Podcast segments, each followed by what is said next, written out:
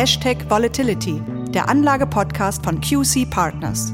Mit Thomas Altmann, Leiter des Portfolio-Managements bei QC Partners. Herzlich willkommen zu einer neuen Solo-Episode von Hashtag Volatility. Wir streben weiterhin eine Fortsetzung unseres Podcasts Hashtag Volatility im Gesprächssetup an. Solange dieser Prozess andauert, halte ich Sie mit Solo-Episoden auf dem Laufenden. Und hier gilt weiterhin kürzer, kompakter, aber genauso informativ. Wie schon bei der letzten Episode steht auch heute der Zinsmarkt im Fokus. Gemeinsam mit Ihnen möchte ich zunächst auf das Notenbank-Symposium in Jackson Hole zurückschauen und im Anschluss analysieren, was die dort getroffenen Aussagen für die Börsen bedeuten.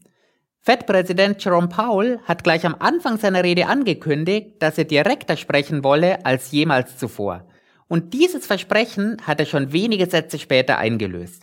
Powell hat unmittelbar klar gemacht, dass die US-Wirtschaft ohne Preisstabilität für niemanden funktionieren wird.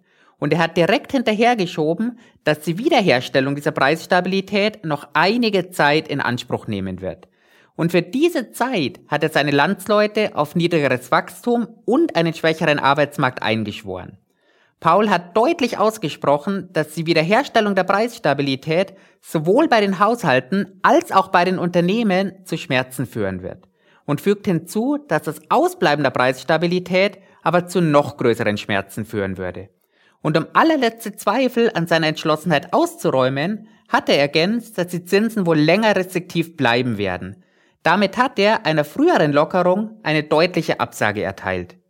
Isabel Schnabel, die für die Europäische Zentralbank in Jackson Hole gesprochen hat, die hat sich ähnlich entschlossen gezeigt. Sie hat betont, dass die EZB entschlossen handeln wird. Denn wie die Fed möchte die EZB in der Bevölkerung keine Zweifel am Wiedererreichen des Ziels der Preisstabilität aufkommen lassen. Und dazu hat die EZB kein Interesse daran, Zweifel an der Stabilität der Währung aufkommen zu lassen. Und bei den Währungen sind wir auch unmittelbar bei den großen Auswirkungen auf die Börsen. Die Straffung der Geldpolitik wirkt sich ja schon länger auf den Devisenmarkt aus. Nach Jackson Hole ist der geldpolitische Einfluss auf die Währungen aber noch einmal größer geworden. Durch den frühen Beginn der geldpolitischen Straffung auf der anderen Seite des Atlantiks ist der Euro relativ zum Dollar massiv unter Druck gekommen. Seit sich die EZB ähnlich entschlossen präsentiert, ist hier aber deutlich weniger passiert. Der Euro scheint sich für den Moment etwas unterhalb der Parität und damit auf seinem 20-Jahrestief eingependelt zu haben. Andere Währungen hat es hier deutlich härter getroffen. Die indische Rupie steht auf einem Allzeittief zum Dollar. Hier wurde die Geldpolitik bislang deutlich langsamer gestrafft.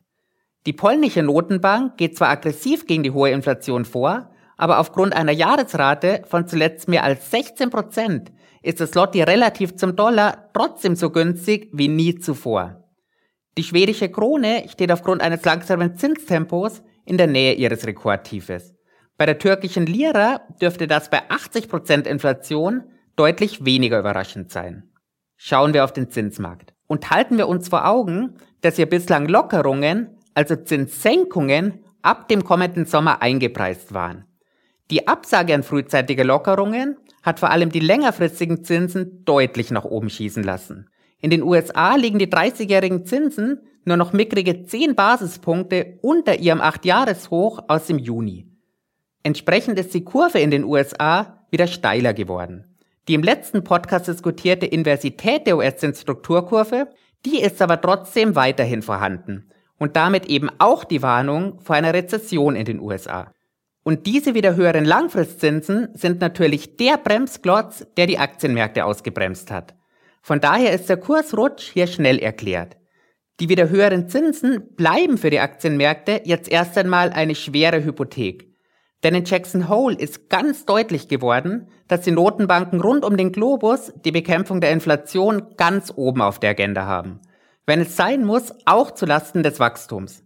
Damit können Aktienanlegerinnen und Aktienanleger, anders als in vergangenen Krisen, diesmal nicht auf die Unterstützung der Notenbanken hoffen. Zumindest nicht, solange die Inflationsraten zu hoch sind.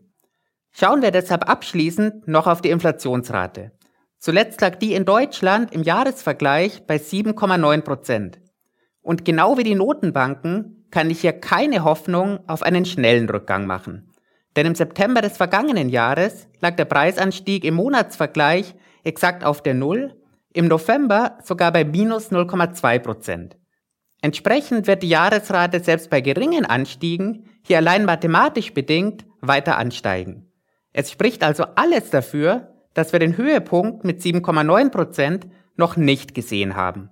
Ein großer Sprung nach unten ist mathematisch erst dann möglich, wenn der März dieses Jahres, in dem die Preise um 2,5 Prozent explodiert sind, aus der Berechnung fällt.